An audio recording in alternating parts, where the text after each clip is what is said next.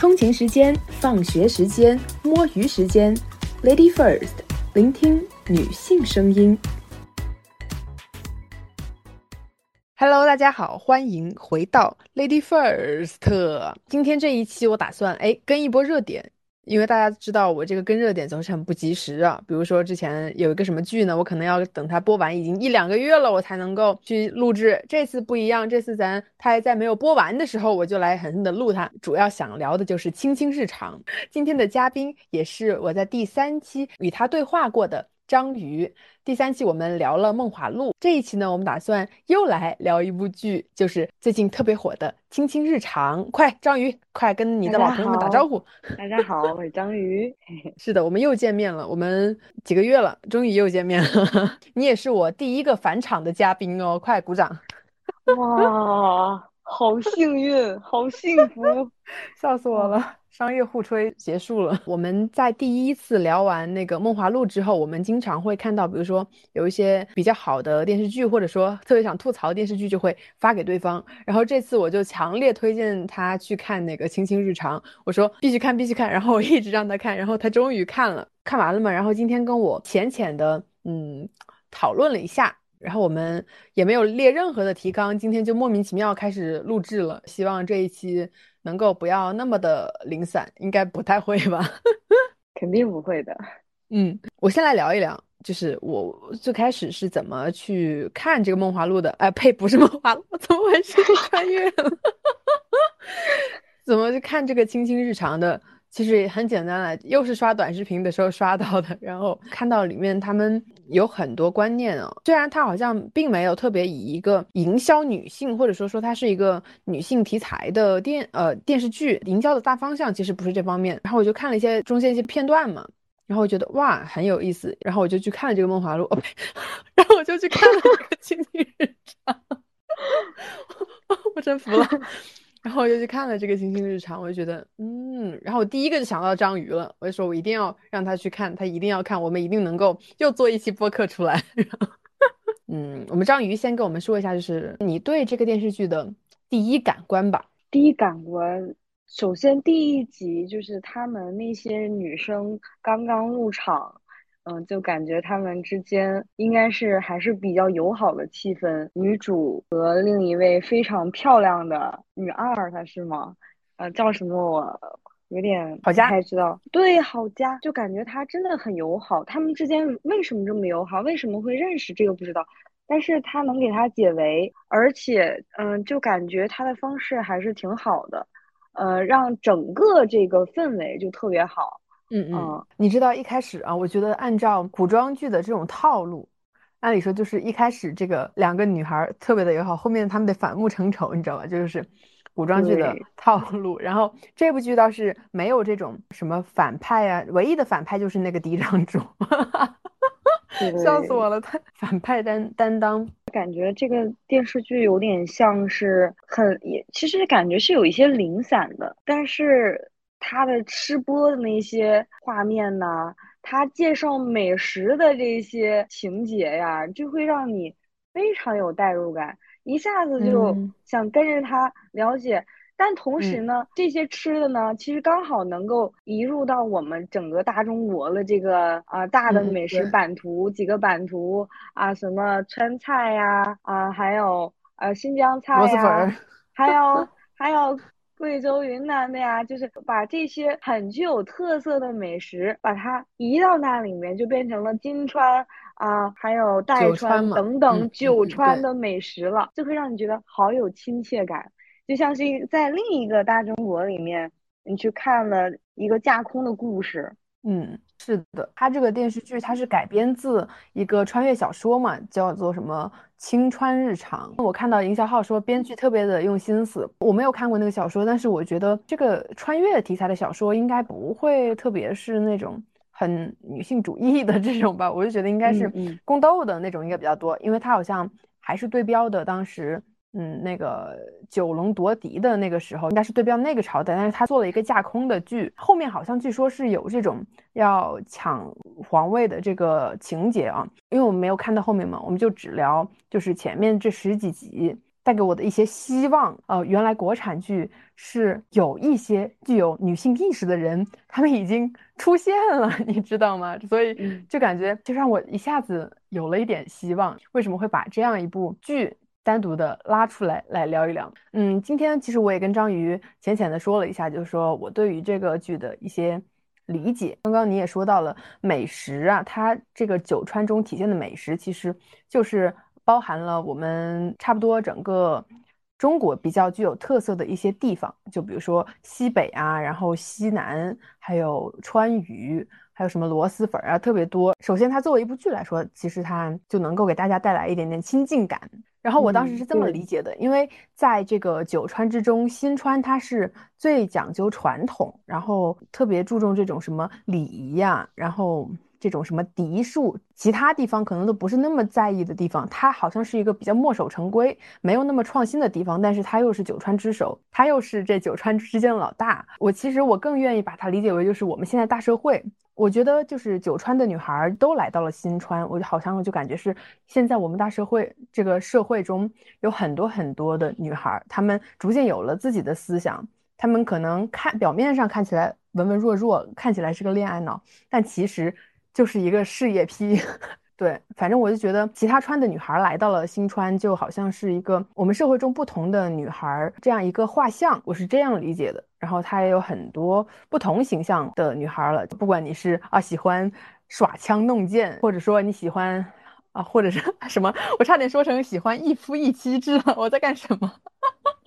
嗯，对，但是这个是的确，你刚才说的就是这样的，呃，比如。那个李薇，他就格外的强调一夫一妻制。对对对，在第一集的解释的里面，他们很关注解释的就是，呃，他们女性的这个地位，呃，女性与男性之间的这个关系。这个里面对于上官静，那他们这个国家是，呃，很重视女性地位的。那李薇他们的国家是很很重视男女平等的。他们男女平等的定义就是一夫一妻。这就是他们男女平等的地位啊，就是他们是一个呃，相对来说是在九川当中比较没有影响力的一个国家，但是呃，他们这个很强的一夫一妻这一点，我还是有一点嗯打一个疑问吧，就是我不觉得这个值得强调。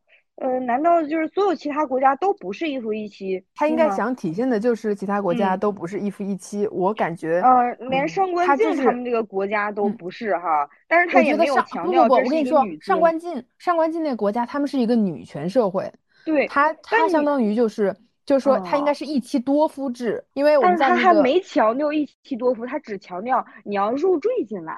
他是当时是对对对，但是但是我理解的应该是一妻多夫，他们在外面晚上去逛夜市，然后吃夜宵的时候，不是一个女的带了好几个男的嘛？然后我就直接把它理解为那个一强化这一对一妻多夫制，因为他当然不能就怎么说呢？我觉得他已经做的很努力了，但是他还是觉得一妻多夫制好像听起来有点不对劲。对，嗯，之后这个郝佳他。嗯，作为一个非常懂、非常有这个头脑的一个女生，她强调，她觉得她的夫君是她的东家。对，所以这一点其实是，嗯，我们以前或者说很少电视剧会直接这么说：“你是我的东家，你是，嗯，我得找一个好的东家啊，这样我是在他底下，我作为他的一个下手。”那我能够去帮助他，让我的日子好过点儿。我对对对，但很少在现实生活中啊，我们听到这样的言论啊，或者是说在网上也很少有这样说的。这一点还是挺新的，我觉得挺挺有意思的。他的这个谈论，嗯嗯，我是这么想，他这一个就是郝家他们这条线，因为。他燕川嘛，燕川是一个很爱美的地方，然后好像他们那儿也是没有那么讲求说男女平权啊，当然没有到那个地方去，他们绝对不是一个男女平等的那个社会，尤其是她是她是庶出的一个女孩，嗯，她可能就觉得我可能要找一个，可能就是咱们现在很多女孩或者是长辈对于女孩的想法，就是说你可能要找一个好的老公，这样子有这么一句话就是更高。嗯，对，女孩结婚就是第二次投胎嘛，就是很多传统观念，我觉得其实就体现在她这一条线里面。这个架空的这个时代还是一个父权社会，除了单纯，她跟其他女孩那种非常认命，或者说觉得我就是要夫为妻纲的这些女孩不一样的，就是她很清醒，知道就是说我跟这个男的其实没有什么感情，我依靠他只是因为他势力比较大，他前途比较好，因为他是嫡长主，他以后可能会是未来的川主，所以我跟着他混，我可能会。混得好一点，他就很清醒嘛。然后他的那个片段中就有很多他的那个内心 OS，他内心内心想法就拍的特别好笑。我就觉得他是一个非常清楚自己想要什么、想得到什么东西的人。其实我期待他后面有更大的这种成长。在我目前看到的，我觉得他是有成长。一开始他好像就是做尽了被调啊，给每个那个呃少主都画那个小画片儿。对。对，然后就找出了他觉得最有实力那一位，然后用他一点那种比较有意思的小心机，然后就得到了这个嫡长主的这个青睐。然后后来你看最近几期嘛，因为这个嫡长主跟这个六少主特别不和，然后但是他为了他的姐妹，他仍然数次去抵顶撞他的东家。我觉得这个也体现了，就是我们很多女孩嘛，哪怕生活在这个时代，哪怕。周围这么多人催婚，告诉你婚姻就是你的第二次投胎，我们好像也可以可以去反抗。我能看到这样一种苗头吧？当然，我期待他后面有更大的反抗。嗯，就是他虽然看着很柔弱，但是他的内里非常的聪明。就是这个聪明是我觉得在这个里面他是很聪明的，这个元英是很聪明的。就是那个呃李薇啊，他他现在不是测试嘛？元英是作为正式，他非常精明。那但是我觉得这个郝佳他真的是他的这个精明里面，他还有很悲伤的，因为他没有办法掌控自己的命运。对，他如果是在现实社会，他得是一个非常能干老板的得力助手，他还有很多可施展的地方啊，他非常。会做这种尽调是吧？而且 他，嗯，非常知道啊自己应该怎么样让别人开心，让整个团队开心。而且他非常的细心细致啊，能够关注到每个人的情绪，就是他这非常牛。但是同时呢，他还有自己非非常坚定的一面。我知道我要什么，所以啊，那我在衡量了。我虽然有东家，而且他的势力很大，但是与此同时，我还是会选择我有我的姐妹，这些姐妹才是我。我还是没有为了这个东家放弃我自己的这个人最重要的。对，他们是我的底子，是我最温暖的一些呃一个港湾。但是这个东家呀，只是能够让你糊，就是有一个。吃个饭，怎么说？混口饭吃，混口饭吃，就是这个意思。对，所以他即使没有这个东家，他他也，我觉得他也能很坚强的活下去。所以他这点非常好，甚至动摇了方如，也就是对对对啊，我刚刚正正巧想聊到这个那个赵方如嘛，因为我我也有观察到，就是说有一集中说到，就是说。以前我也很爱玩，后来又是这个，又是这个该死的嫡长主就捏了他的错处，然后就作死的控制他，PUA 他，然后后来他才逐渐不去社交。他可能就在这个方面，他可能就看到了当年的自己，然后我感觉他特别惋惜自己，我感觉他可能在想当时自己为什么没有像郝佳一样这样这么大胆去反抗，然后而是顺从了这个嫡长主。我觉得他在很大程度，他是很羡慕郝佳，并且很钦佩郝佳的。因为他一开始就是把郝佳当成了一个那种竞争对手嘛，就是那种他们搞想要搞雌竞的那种感觉。然后后来他可能看到了郝佳身上那种他可能当时。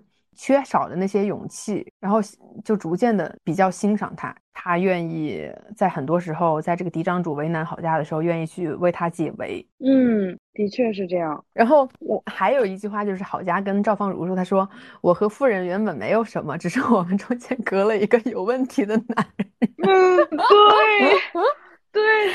我现在我想一想，我就感觉这好像就像了一个现女友和前女友的这种感觉，你知道吧？就是。甚至他们都不是呃女友和前女友的关系，而是这两个女生都很困惑，为什么我之前过得非常好，我也是一个天之骄女，所有人都爱戴我，都觉得我非常的优秀，非常的耀眼，为什么？因为这男人的一句话，或者说他能够把我贬低至此呢？他也都点出来了，他的那一次点点我去惩罚我，戳着我的痛处，就让我变成了这样。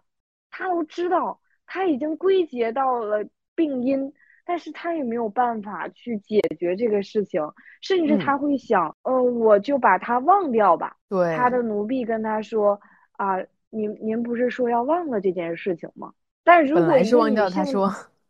真的忘掉了的话，那说明他真的是不想去解决，想要逃避，就这样让自己完全被压制了。嗯，是的。所以说一开始我以为这个，嗯，呃，赵芳如她可能也会当担任一个这种反派担当，但是她没有，她反而我感觉后面可能还会加入到就是呃这些女孩的一些阵营中。我希望是这样的，这是我的期待。嗯。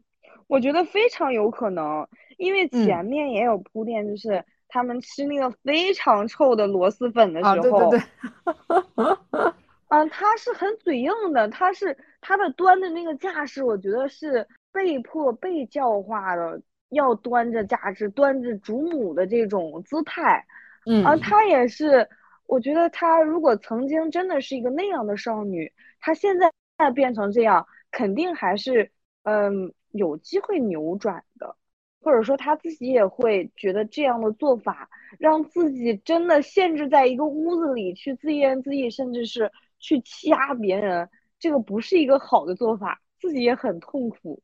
所以我觉得他有很大的转变的机会，而且他是挺有看头的。他和郝佳这一对非常有看头，我觉得。嗯，是的，好像说，好像网友已经给他们俩组 CP 了。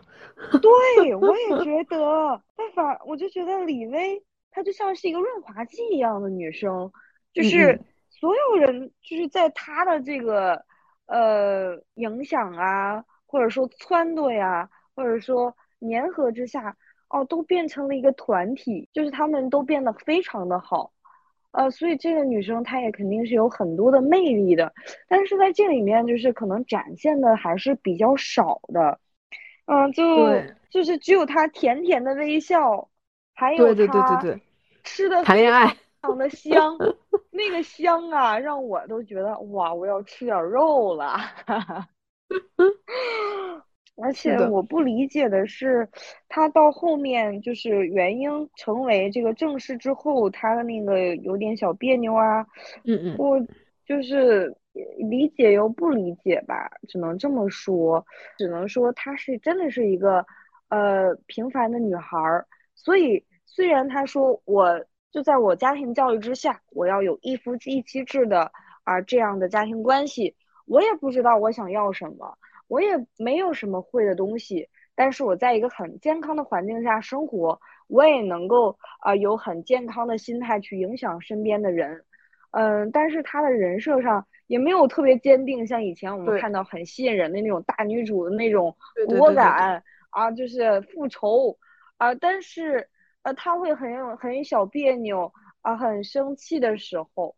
呃，也有点小吃醋，自己在那儿苦恼，没有办法解决的时候，所以我觉得这个人物刻画的还是怎么说呢？如果你现实生活中的人，可能就是这样的啊。虽然我我嘴里说着啊，我要自强，我要自立，我要啊一个人啊美美的生活，但是你肯定是呃，这只是一个立 flag。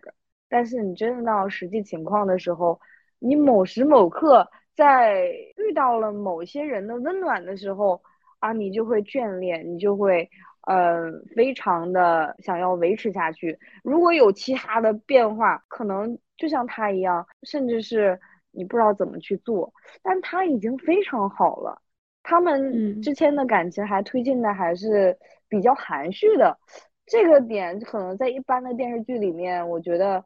都是非常大起大落的，有一个什么事情让他们一下子就，对对对哦，就变成爱上了，怎么说呢？就是血与血之间的一种啊维系，就是像一种签订了契约似的，就是嗯嗯啊特别的庄重，或者说特别大的起伏，一下子你就啊觉得好棒哦。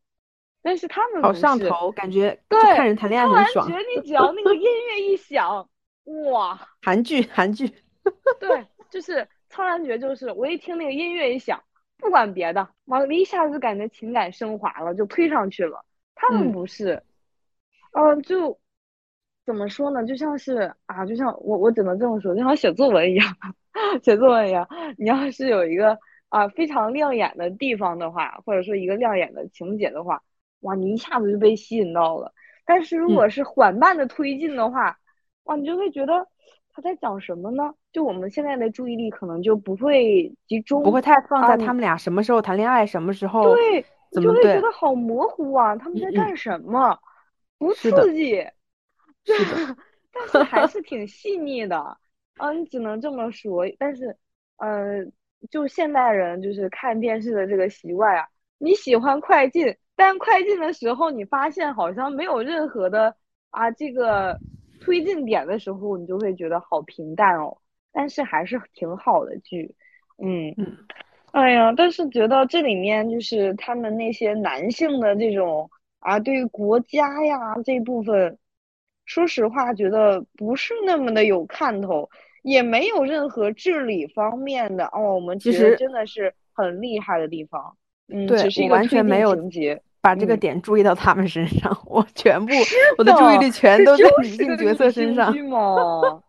是的，那我稍微来总结一下李薇吧。李薇这个角色，其实我本来想留到最后来说的，因为我觉得她是这几个主要的女性角色里面，好像是个性最不鲜明。相比于其他角色，好像不是那么有魅力的一个人。对于我来说，对于一个呃 feminist 来说，可能就对于一个女权主义者来说啊，可能就可能不是那么吸引人。然后。嗯，一开始我有在想，就说他是不是个傻白甜呢？因为有很多人把他当成一个甜宠剧来看的，就感觉看他们俩谈恋爱好像很甜。但是刚刚其实我们得出来结论，好像说其实我们看这个剧好像也并没有感觉很想看他们俩谈恋爱，因为他们的感情线 到目前在我看的这几集里面，我觉得嗯没有太戳我的地方，或者说或者说编剧他本来刻画的就不是。完全在感情方面，我目前感觉的是这种感觉，所以说我倒也没有太把注意力放在他们的感情线当中来说。嗯，先说一下李薇，她是一个九川之中唯一一个有一夫一妻制的一个这样一个地区嘛，济川。是我感觉啊，她最在一开始对这个六少主没有特别大的感情的时候，好像就是一个特别想要自由、崇尚一夫一妻制，并且终身想要去追求一夫一妻制，然后希望。不要被被困囿在这个深宫当中，然后能够好像有自己的一方天地，过上一个那种平平淡的小日子就可以了。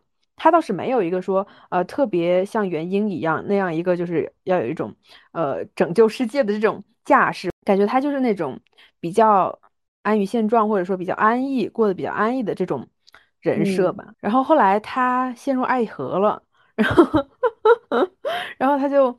留下来了。这个时候，如果说我做一个对于女性很苛刻的女性主义者来说，我可能会觉得有点失望。我觉得她怎么能够为了一个男人就放弃自己想要的生活呢？如果说我这么客观，或者说我这么嗯严苛的去要求每一个女性啊，就说你不能够为了男人放弃什么什么东西。如果是这样的话，我就觉得嗯，我就会对这个角色很失望。当然，如果说如果他真的走了，那咱们这个剧也没法演了，是吧？对，所以受困于他这个呃情节的需要，所以说他还是得留下来。但是单纯的从女性主义角度来，就可能会觉得他没有那么大女主，或者说对于自己想要的生活也没有那么坚定，然后他的心他也没有什么野心。如果说只有他一个人。那么这部剧绝对可能就只是一部甜宠剧，就绝对没有所谓的这种看得很爽啊爽剧这种感觉。当然，这这到后来就我想了一下，就说说我作为一个女女性主义者，我为什么要对其他女性有这么高的要求呢？为什么我一定要求她说，嗯，在爱情和自己想要的生活、事业方面必须要舍弃爱情呢？嗯嗯。对，如果说我们这样去想的话，就会觉得其实我们好像每个人都没有资格说要求，呃，其他的女性应该怎么 做，对吧？这首先就是一个作为一个人来说，就只能说我们更期待她不要舍弃自己，她他在两个东西之中，他能够不要完全把自己放弃，就是抛弃，就是完全去献祭于另外一种事物，嗯，把自己的未来献祭于一个男人，并且还觉得自我感动，这是我们绝对抵制的。然后，然后他有一句话嘛，看到后面他有一句话，他说，就原因说你你想要什么嘛？他是他们在俩在聊天，然后。李薇就说：“我想要的都在这里了。”这句话你细品一下，就觉得好像就很贴他的人设。其实他就是想要过这种平平淡淡的生活，然后好像能够有自己爱的人，嗯，并且还能够尊重他一夫一妻制这个意愿的人。结合他的生长环境来说，他可能觉得这样其实挺好的，也不赖。然后我又想说，好像我们现在好像已经很习惯，就是说你女性，我们对女性的要求真的太高了。嗯，不说在社会中，在这种电视剧里面，我们甚至都要求他一定要头脑清晰，要他不能恋爱脑，要他专心搞事业。我们喜欢元英，因为他总是很果断。他总是啊，你不喜欢他？那那那等会儿你可以聊聊怎么不喜欢他。好，没事。然后我就觉得好像大家就一营销号就会鼓吹，就是说，呃，这个郝佳她有点心心机，怎么了？然后就鼓吹其他的女性，怎么说呢？好像都比较的反复权，他们身上有这种反复权的影子。嗯，然后但是李薇身上好像其实没有一个特别反复权的这种感觉，好像她仍然就是好像已经愿意对，就好像仍然愿意生活在父权制中。所以如果说我单纯的认为我是一个女性主义者，那么我会对这个人设非常不满。但是我觉得如果单纯作为一个人来说，作为一个嗯女的来说。不是女性主义者，单纯做一个女的来说，就觉得我们当然也要允许很多普通的女孩，她们选择自己想要的生活。我不知道，就是嗯，编剧他在刻画李薇这个角色的时候，想要告诉我们的是什么，或者说只是一个，呃，为这个六少主选定的这样一个角色需要，我不清楚。但是我觉得我们是更加需要这一些平凡女孩角色吧。就不是说我们一定要要求电视剧里面的呃女性角色一定要非常的无敌无敌的优秀，要非常的超越男孩。那么这样会不会就导致了一种误区？就好像在现实生活中，女性也要做的比男性很出色。因为最近我在小红书上看到了一个帖子，就是说有一个学校他们招那个老师，招的所有老师呃那个男生全是双非，女女生都是二幺幺九八五。什么川大的引发了很多热议，甚至还在某个平台被限流了。如果说我们在电视剧里面再去加深这样的印象，就我觉得反而会很不好。就我们强调，我们反复强调女性要强大、要自立，但有时候又会反噬一些普通的女性，就会导致这些普通女性她们面临更多的生存困境。嗯，是这样的。其实我们可能就希望在电视剧里看到一个完全。符合我们期待的一个女性形象，所以我们总是想她能不能更好一些呢？她能不能就是摆脱这些男性，摆脱呃世俗的这种？是的，他身上一定要有那种与父权制对抗的那种优秀。对，但是，嗯，我觉得我我们可以，一部电视剧，即使是主角，我们不一定非得让他十项全能。作为一个女性，你不一定非得要完美。那如果你在电视剧里只想追求一个这样的形象，我觉得没有办法救治自己的。因为我们，嗯，女孩也还是希望能看到，我也是有这样的困境，你有没有呢？那你有的话，你是怎么处理的呢？虽然你的办法也没有那么好，但是我能不能从你的身上也得到很多的，不管是帮我踩一下坑。呃，还是给我一些小安慰。嗯，我在看到你的痛的时候，我能不能，嗯，也去想一想，我在同样痛的时候，我能不能也像你一样去度过它呢？嗯，再勇敢一点呢？其实我觉得可能不是说我的做法上多么的棒，啊，多么的满百分、一千分、一亿分，而是说我作为一个女性一直在探索自身。嗯，她也是一样的。我觉得这个我本来就很好，她也是很好的。她真的是一个非常好的女孩，在现实生活中还能有很多人喜欢他的。这么爱笑，他身边有这么多好朋友，这么爱吃，对，尤其他这个吃，一个人类呀，你要是能把吃这项工作做得像他那么好，这肯定是一个吃播很厉害的博主啊，嗯，是一个非常好的视频博主。哎呀，这肯定好幸福的。我们看到这部剧，我觉得它跟很多其实我们以前看到的那些大女主很不一样的，就是好像她的那些。女二、女三、女四，她们变成了大女主，可是女主她就只是一个很平凡、很普通、很只想过自己安逸日子的这种人物。其他的女性角色反倒是更加的鲜明，更加的让我们呃觉得反复权。所以我们其实都发出了一样的疑问，你知道吗？就是你在跟我说我们在浅浅讨论的时候，我们都发出了一样的疑问，并且我们都注意到了为什么这个女主的这个角色。我们注意到了女主的这个角色，就是因为我们好像就感觉她不一样，感觉她没有那种以往的那种女主那个大女主的那种角色，是不是？我们潜意识里就默认了大女主，或者说呃这种。普通的平凡的女孩，她就不应该，她就她按理来说，她就不应该做一个女主的形象，她应该是一个配角的形象。对，就比如可是不是这样的。我们想告诉每一个女孩的就是，你是你只要是个女孩，你只要是个人，你就是很好的，就是很棒的。对，就是自己的女主，非常棒。对，嗯，就觉得她真的非常好。哪怕你没有那么反复权，哪怕你各方面不是做的那么的出色，你在。职场中，你不是那个 number one；你在同学里面，你也不是那个总是能够拿奖学金的人。你好像不是大家认为非常优秀那种大女主，但是你仍然可以做主角。就之前看很多这种剧，李薇都是还是女二、女三的这种配角。对，嗯，所以能够展现一个这样，我觉得甚至觉得营销的时候可以说，为什么女主不可以是吃吃喝喝呢？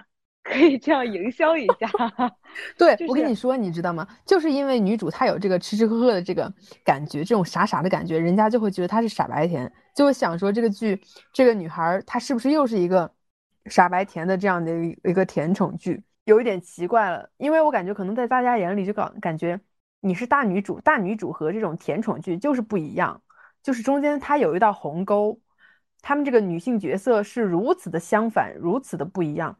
但是我觉得我们创作者可以逐渐缩小这个鸿沟，可以能够让这个女性，她既也是一个大女主，她在事业方面有她自己想要追求的东西，她在爱情方面她也很清晰，她也绝对不是一个恋爱脑，她也很清楚自己需要什么爱。我就还是希望。啊，咱们的剧里面不仅是有这种非常轻松的元素啊，有李薇这样就是就是一个很平凡的女孩儿啊，嗯，她可能追逐的就是一个很平等的呃男女关系，一段幸福的人生啊，一个呃，而且她能很好的去经营它，有一个这样的一个呃，相对于来说一个平凡人当中，她是一个做的非常好的一个女孩了，非常优秀了。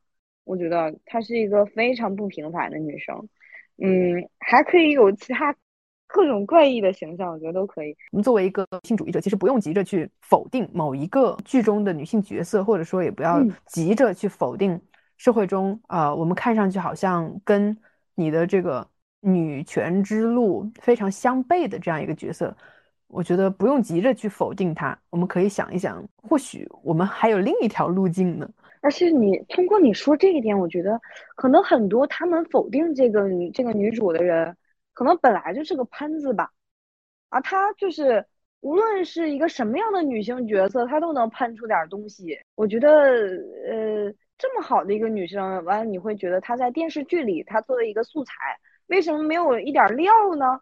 是没有办法把它放在哪个头条上面？哇，这是一个呃木兰木兰一样的角色。啊，这是一个，呃，怎么说呢？啊，非常励志的女性啊，一个从商的女首富，什么这种，让你没有办法去写出来她的这种美好啊，你就会觉得她是一个太平淡的人。那可能还是这个这些喷子没有，我觉得还是得再深入到生活中，你看一看我们生活中啊这些生活的女性，你观察观察。你会发现能这么好的过生活的人，这可真的是很不平凡的，很厉害的。是的，当然我们也并不是想鼓吹他身上那种不具有反父权这种精神，而是当然跟我们这种跟我这种立志要做激进女权的人是相悖的。就我还是要鼓动每个女孩都要去反父权。嗯 嗯，我觉得还是如果这个尹征有任何一点就是不尊重他了，在这个情况下，他还是说啊，我要维系一个这样的关系，那这个时候我们可以让他去警醒。我们是可以喷他的，啊，这样的时候也让其他的所有的女生啊，或者说男生意识到，这个是不尊重对方的行为，啊，我们应该注意了。如果你也遇到了这样别人这样对你，你应该注意了。所以我觉得这个喷子还是要有的，让我们也警醒警醒。这里面你刚才说的这个原因啊，说实话，我觉得。没有啥意义，我觉得他就像是个工具人一样，你不觉得吗？教李薇的师傅，啊，显示一个女生的才能，一个女生的智慧啊，这样一个虽然没有展示自己的舞台，但我在一个别人家的后院，我能治理的井井有条，嗯，这就是他存在的意义。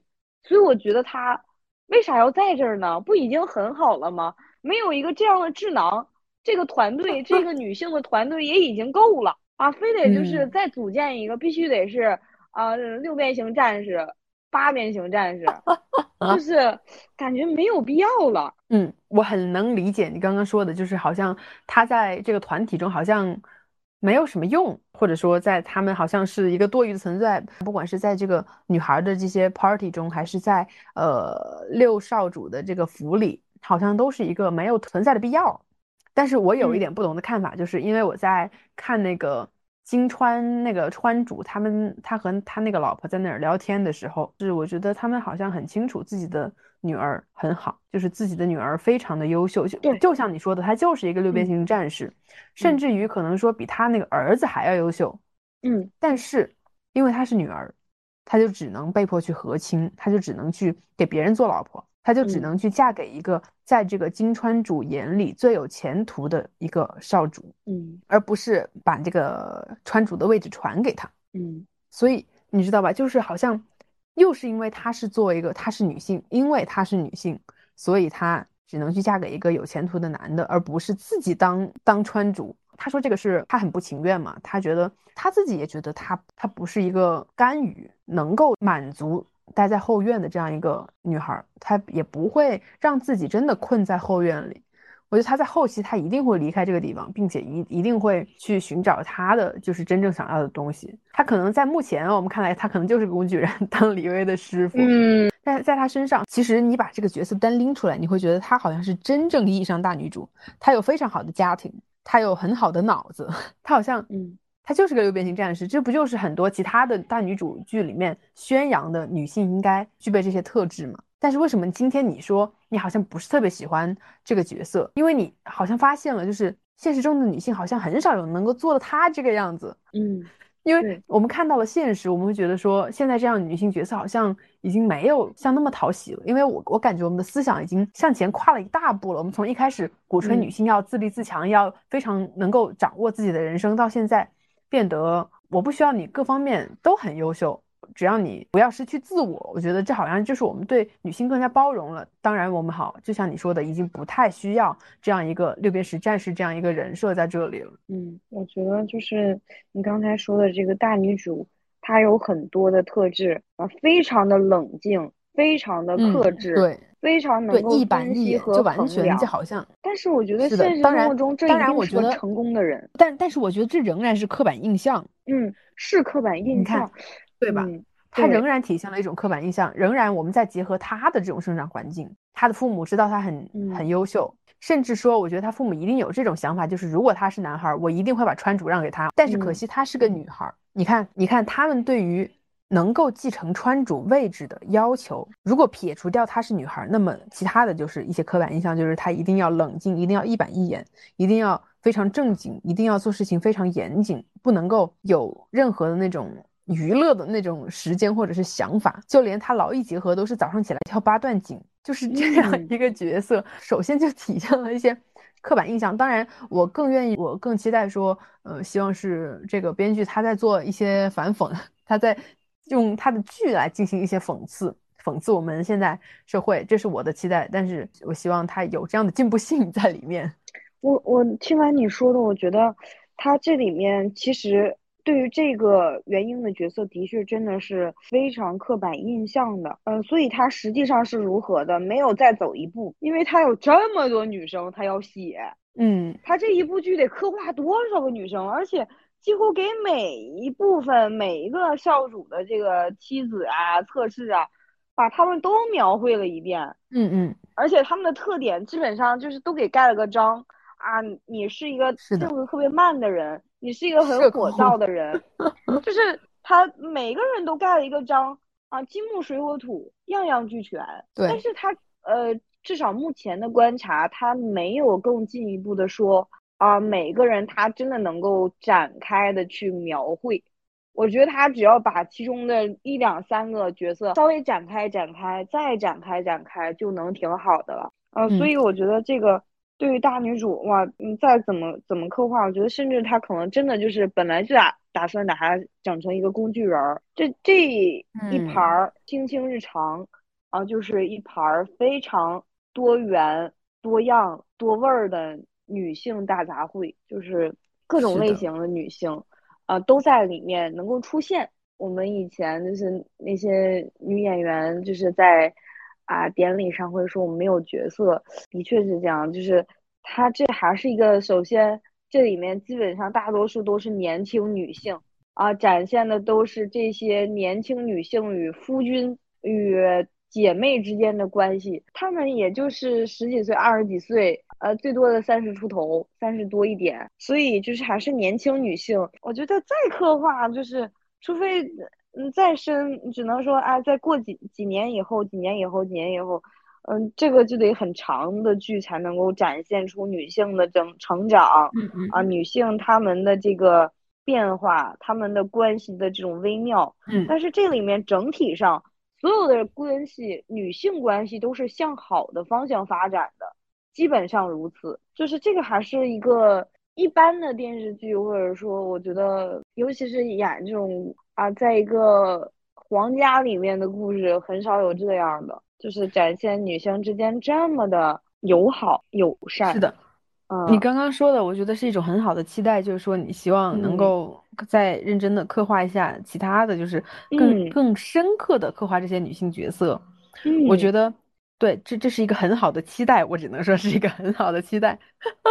首先，首先我感觉可能在内娱啊，他们不习惯于像真的。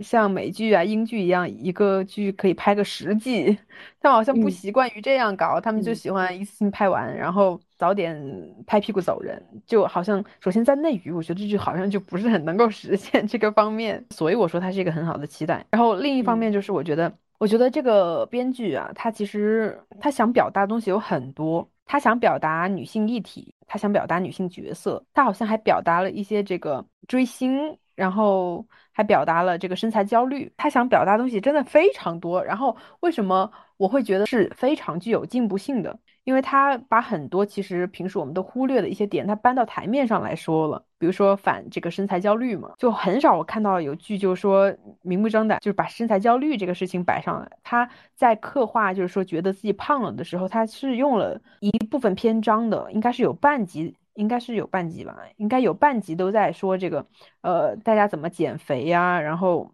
通过了一些篇幅去讽刺啊，这种这种现象，能够感觉到这个编剧他是具有他的思想是具有一定的进步性的。所以说，为什么我会看到这部剧的时候这么的惊喜？我仍然觉得它是代表了一些女性题材的希望吧，虽然他们并没有这样营销，嗯，但它同时也是有。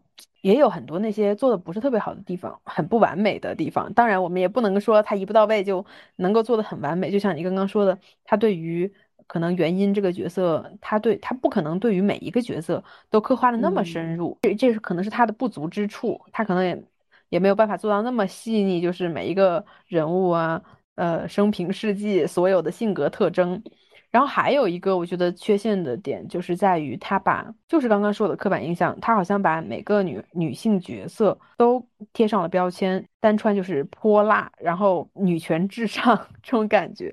然后，嗯，他好像每个角色，我并没有看到说一个角色，一个女性角色，她应该是她立得。住了。对，嗯复杂性的，它是具有多面性和复杂性的，但是好像在它这儿刻画的却是平面的，比较平面的。虽然说我们如果说把他们这个女孩的这个圈圈里哦，我我们这样整体来看，我们觉得他们是很多面、很复杂的。但是我们把每一个单独的人物看它，我们就觉得它是很平面的。如果说我们把嗯这些女孩身上所有特质汇集在一个人的身上，认真的去刻画这个人，那么我会觉得她呃很立得住，或者说她非常的又多面复杂。当然，如果说他每一个角色都这么刻画的话，那就有点难度。就首先是在这嗯个创作创作这个更加用时长很长是是是对能把他们磨的嗯这样。创作技术啊、技巧方面，首先就是很有难度，然后其他就是对于演员也是一个比较有考验的地方。所以说，嗯我觉得这个是很难实现的。但是为什么我仍然称它为有进步？我仍然称它为希望，因为我终于看到了有一个编剧，他终于看到了，他看到了社会现象，他通过他的作品去表达社会现象，去嗯讽刺也好，去表达也好，他终于看到了这些社会现象，就说明他发声是有嗯用的。真的 是，我希望更多的创作者能够看到社会现象，能够看到女性面临的社会现象，然后嗯通过他们的作品去适当的表达，这这就是希望。我们已经下限放到这么低了，对吧？嗯所以说我完全可以容忍他那些比较所谓的刻板印象，那些不太好的那些缺陷啊、不完美的地方，我觉得我完全可以容忍。我们现在啊，尤其是在女权发展也不是特别明朗的这样的一个情况下，还有就是内娱如此糟糕的情况下，这是能说的吗？这可以说，嗯如此糟糕的情况下，有这样一部剧，它能够呈现在剧里面能够看到我们的社会现象，而不是说只是把它单纯的当做一个剧作来看。虽然说它可能没有其他的那些台湾呀，或者是日本啊、韩国他们那么敢拍，那么敢表达社会现象，但是终于有了，终于有看到社会现象的人了。我希望以后大家题材也能够越来越大胆吧。这个我之前就是只是在看这个评论的时候看到，就是它改编自这个《青川日常》，嗯，当时就是听评论的人说，原本的这个小说其实写的还是非常悲凉的，嗯嗯。嗯，这个女生她这个李薇，她从现代穿越到古代，她是非常不自在的，就是她也非常的没有办法去融入，嗯，她只嗯。能就是在这个后院子里，这个是非常受限制的，嗯，所以还是挺好奇这个小说是到底是啥样的，嗯，我觉得应该跟跟这。个剧应该很不一样。应该是很不一样。你刚才说的，嗯，我们看到的是所有的女性拼盘儿啊，成了很多面的形象。那我们希望呢是看到一个人的横看成岭侧成峰，每一个人能看到他一个人的多面性。嗯，这个是我们太期待了。对，其这是我们对未来的期待。嗯，我们 每次都展嗯望未来。是的，我 是不是因为过去和现在太糟糕了？嗯，过去的其实他，我觉得我看很多过去的电视剧啊，它其实非常写实的。嗯，啊，是的。就比，如说那个呃，好多啊都非常写实，那个海藻是吧？哦，我当时看这个的时候，我有想到那个《金枝欲孽》，《金枝对，欲孽金枝欲》孽简。直嗯了，看到它的时候，我因为呐，我其实没有。人去看过《金枝欲孽》的全集，但是我知道嗯最后的结局好像就是，呃，这嗯些女性角色她们呃逃出宫了，出宫了，就是没有被这个宫宫门锁住，你知道吗？就好像是这样一个死掉的。啊，也死的啊，有就是死的死，然后就是也有的就。就在就在城里，就是想就是只能就是在那里，为了让另一哦群人他们为了让另一，群人出去嘛，是吧？但是结果在外嗯面呢，他们也是一逃到一半儿，可能那个就要身死了。所嗯，以，哎呀，也很惨的。就是这个剧真的，我虽然没看完，我看了前半部分和最后的结局，但是我觉得这个剧真的是太牛了。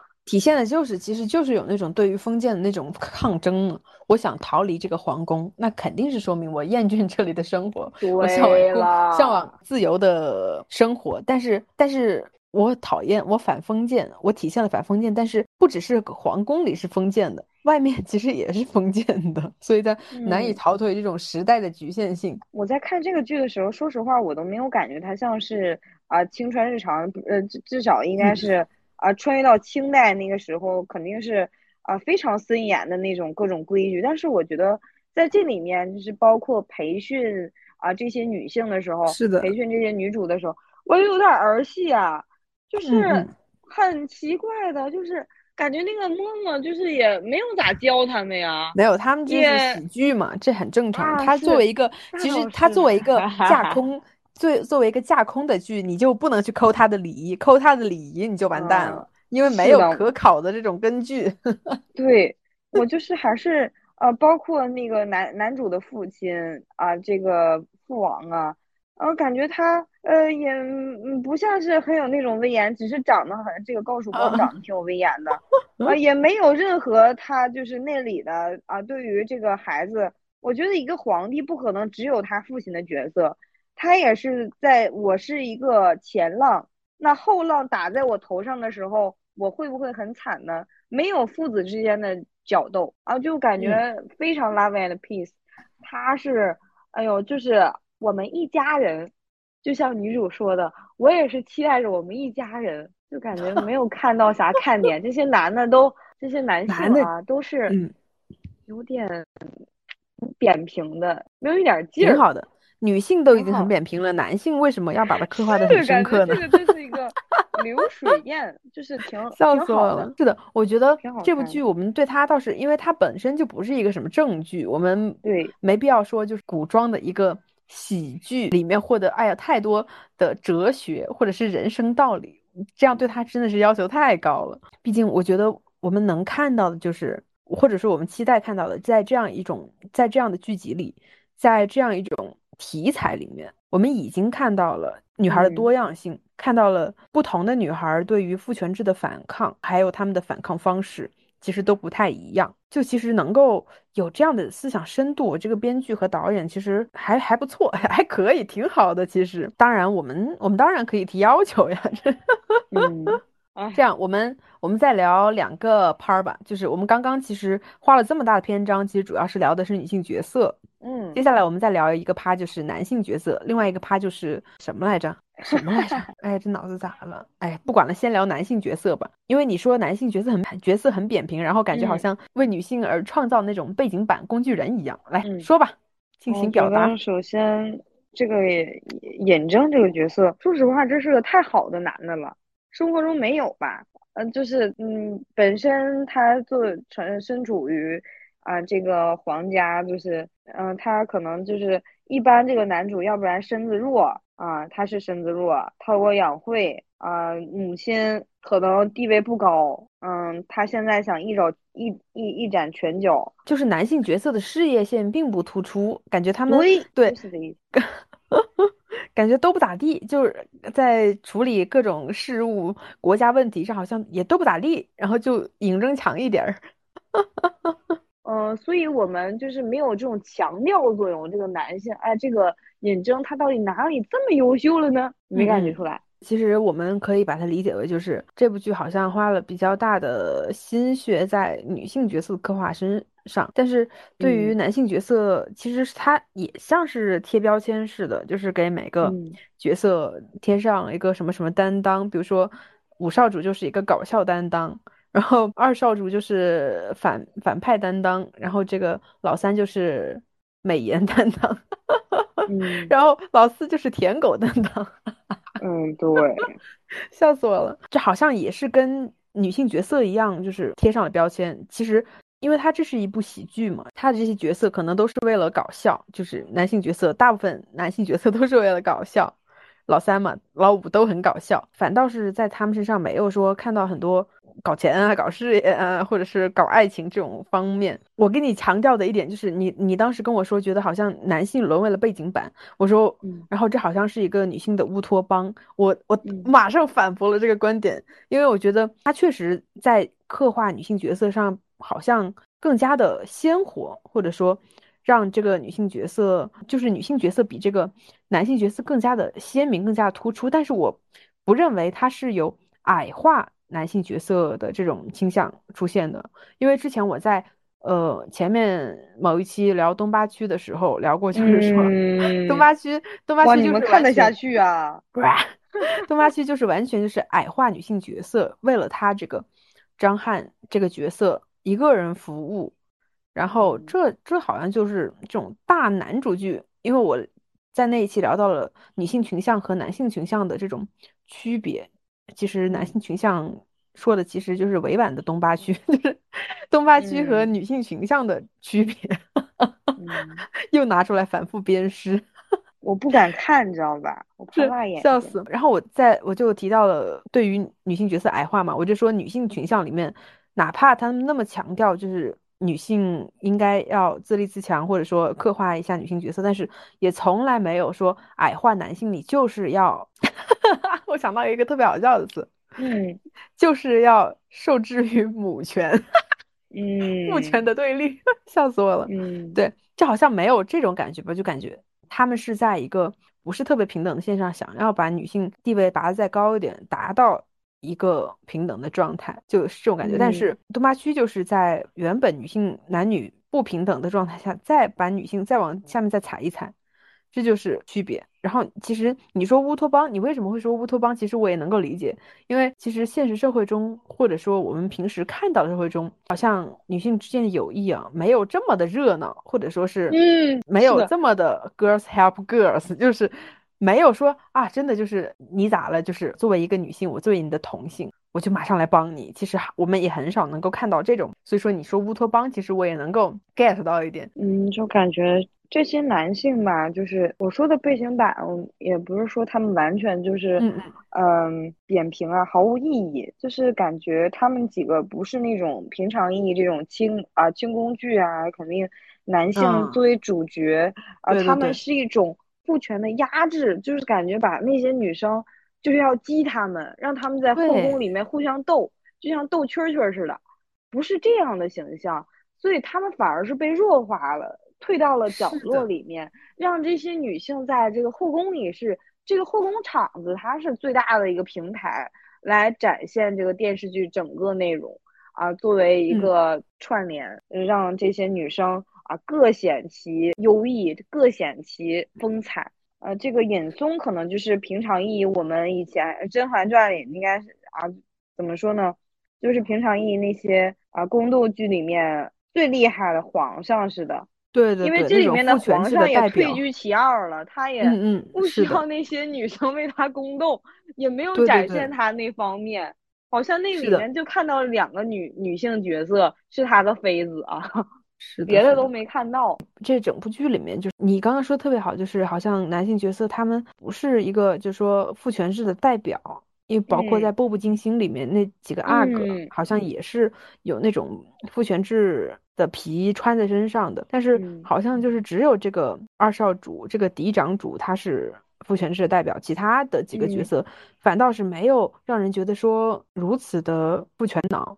对，这就是感觉我们好像感觉有点不适应的感觉，因为好像在传统的剧里面，对，嗯。在传统的剧里面，好像男性他就是一个父权制的存在，他就是一个，嗯，他作为第一性，我们剧里面要着重去围绕的角色，这好像就变成了我们的不适应，所以我们这个时候才打出一个问号来说，为什么好像觉得男性被弱化？但是有没有一种可能，就是男性本应该就是这样的？本来在剧集里面，男女的角色的分布，或者说剧情的这个就是占有的这个时长，本来就是应该五比五的，但是我们有太多数据可以表明。男性角色比女性的台词多几倍的，我之前看到一个数据，不太记得了，应该是三要多三倍，或者是说多多少，只有在女性主义题材里面，这个比例才可能稍微的哦，才能够实现五比五，才能够实现一比一，只有在女性题材里面才能够平等。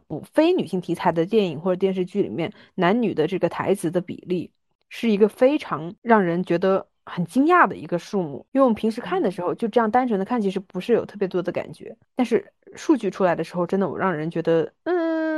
所以说，我们今天会说它弱化了，打上引号的弱化了。但是我觉得它这本来就是应该它的本质，这本来就应该是这样的，本来就应该是一比一。对，好，OK，聊完这个男性角色，我终于想想我们接下来聊什么。接下来呢，其实就想跟大家推荐一部剧，叫做《男人要自爱》。真有吗？是电视电影，电影是法国的电影。我看一下这个电影，我先大概讲一下它是什么吧，就是一个。法国的一个男的，我我其实没有看过，我就看过简介。然后他是有一天出了一个什么意外，然后进入到了一个女权的世界。在这个女权世界里面呢，然后他有刻画一些平时女性在现实社会中受到的很多歧视，比如说女性。有体毛羞辱嘛？有体毛羞耻，要嘎腋毛。然后，但是在那个平行世界里面，就是男性有胸毛、有毛，是一个会让非常让女人倒胃口的这样一个，嗯，就完全颠倒过来了，你知道吗？然后还有就是我们现实社会中女性就是生殖器总是被性化嘛，穿个 legging，然后都要被人说很尴尬，然后露出三角区什么的。然后在那个社会里面，就是问他有没有穿蛋蛋裤。要把蛋蛋兜住。那个男，他一开始听到这个时候，他就觉得很诡异、很恐怖，然后他就被他的那个朋友还是什么人嘛，反正就被人说他他不守男德，说他这样是没有女人会爱上他，是没有人，就完全颠倒过来了。明白。对对对，就是把生活中我们可能男性平时根本就意识不到对于女性的歧视，颠倒过来了。进入这个社会中，用一个电影的形式去讽刺男性，或者说让男性看到，平时你们这么做其实就是在性骚扰，其实就是在性别歧视。就是对我觉得这部电影，我觉得真的太棒了。我还没有来得及去看，但是我觉得它很牛逼。我觉得男的每个男的都要去看。嗯，希望大家能够紧急扩散吧，就把这个电影扩散出去。就是我觉得真的要让男性就意识到，让他们知道什哪样就是性别歧视。怎么样就是性别歧视？如果说把你丢到一个女权社会里面，我动不动的我男性可以性骚扰你，并且我还可以职场霸凌你。我觉得只有他们把他们扔进了这个世界，甚至我觉得以后可以做一个游戏，嗯，把他们这些男的全都进去玩一玩，认真去感受一下女性这一生面临的如此多的歧视。我想他们应该再也说不出男女已经很平等了这种话。嗯，是的，哇，但是这个机会太少了。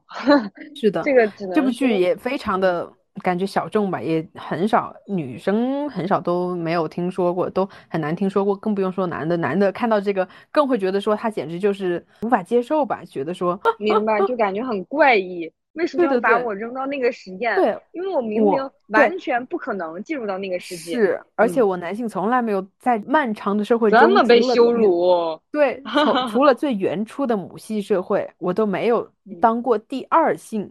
现在你想颠覆我的感官，想颠覆我的三观，想颠覆我，想把我扔进一个女权世界，我觉得他们首先真的无法接受，他们也很难主动的去选择。进入到这样的世界，或者说去认真的看一看，真的去共情，去看一看女性到底面临了多少性别歧视，我觉得他们很难主动去做这件事情，所以我们就铺天盖地的宣传吧。嗯，对的。为什么我会就说把这个男人要自爱啊这个电影提出来啊，单独的做一趴来？宣传，因为我在看这个《青青日常》的时候，看到那一段郝佳和那个嫡长主，就是郝佳说他啊，那个嫡长主说他腰粗了，然后郝佳那个眼神、那个表情，真的给我笑晕了。我甚至还调回去重新 看了几遍，就特别搞笑。我当时看到那个时候，我就想到了这个电影。虽然说在这个《青青日常》里面，它没有没有这么的颠倒，没有这么的剧烈。我我才不会说极端，就想让我说出极端两个字，这么剧烈的把这个世界颠倒过来。但是我仍然看到了它的进步性。哎呀，我真的，女性完全可以对他说 no，say no，说不要。当然，我们更加剧烈一点，就可以说真的要让男的意识到什么叫做性别歧视。嗯，你在要求我们不能袒胸露乳的出门的时候，你却可以大腹便便的走在路上。嗯，那么在女权社会里面，就是我们可以袒胸露乳的走在路上，但是你必须要穿蛋蛋裤。然后你们今天在在现实社会中戏谑女权，或者说反对女权，在那个社会里面，在那个平行世界里面，就是你们提倡了男权运动，但是没有一个女人会停下来听你们说话。这就是我们遭遇的困境，这就是我们用了很长时间，不断不断要自我消化。面临的这样一些事情，你们会觉得我们无病呻吟，但是我们真的已经病入膏肓了。嗯，是这样的啊，嗯，感觉这里面女性的表达她都是很直接的，而且就是没有任何的呃任何隐藏，包括口家的表情。如果是正常的这种什么那个这那个对那种青春剧轻宫剧，你你的表情上都得是。很隐，就是基本上不能表现出任何自己的个性的，你得是一个顺服的，你只能是顺服，人都不能让看出来的。但他这能让人看出来，所以是的，那这个就想让我们看到，是不是？对对对，让观众看到。对，对，其实我们就是就是需要这些，不仅是让我们看到，让女性主义者看到的，更是要让男的看到。让男的看到，但是女性对于他抱怨我们腰粗有多么的嗤之以鼻，就是这个可以做成那种短视频呀，完了之后传播出去，反复播放，对，搞鬼畜。但是，嗯，但是我觉得好像男孩很少看看这种电视剧吧。我总觉得他们很少看这种电视剧，或者说他们的就是闲鱼生活是不是更多还是女生刷剧呢？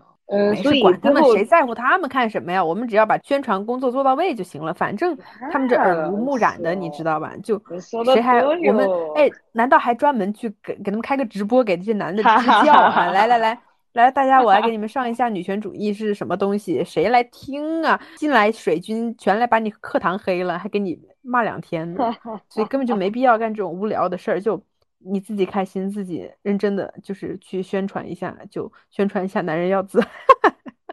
你说的对，要是吧？就谁管男人想什么呀？他们想什么从来不重要。是的，你说的对，就是这样，就不要想的太全面，这样就会受到束缚。对你干嘛？你还帮他为他们着想，还还想是不是我们的宣传工作做的不到位，让您啊没有了解到我们。最新的思想啊，是我们不好，是我们没有让您听到我们内心的声音，神经病！我靠，真的是，我还管你滚蛋！是的，你是对的。其实就还是要表达出来，无论是任何的，嗯，你觉得这些事情不好啊，觉得别人的做法任何方不喜欢，对，就直接的表达，就可能，嗯，女生很多的时候都是啊间接的表达，或者说不说。在内心去想，或者小团体里面吐槽一下就好了，可以直接说的。所以你看，其实真的发声是有用的。不管这部剧它可能会被人贴上一个罪名，就是他在吃女权红利。但是我不管他是不是女权红利，但是起码他呈现了，他表达了女权思想，他表达了先进的思想，那就让他吃呗。吃点女权红利怎么了？凭什么男人可以挣钱，跟女性相关的就挣不着钱呢？说的对哈，是的，女人就不能挣钱，就该相夫教子，凭什么呀？我就吃女权红利了，咋了？我女人就是要挣钱。对，是的，就是任何一种，哎呀，啥职业，包括家庭主妇都很厉害啊。啊，是的，是完全纯纯的临场发挥，好快乐。对。那就这样结束吗？感觉我我真的我现在都不咋追剧的人，我又我又追起剧来了，是吧？真的我不错，还是觉得真的还是蛮惊喜的。然后觉得希望啊，我们又在展望未来。哎，等等等等等啊，下一部剧是什么？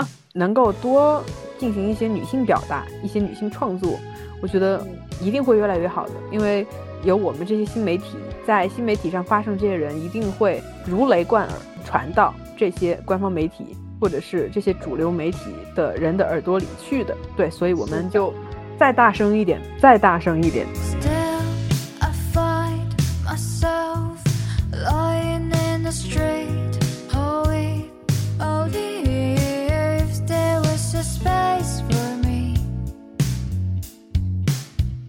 just a space of it. Kill all your sorrow, and I would take a stand.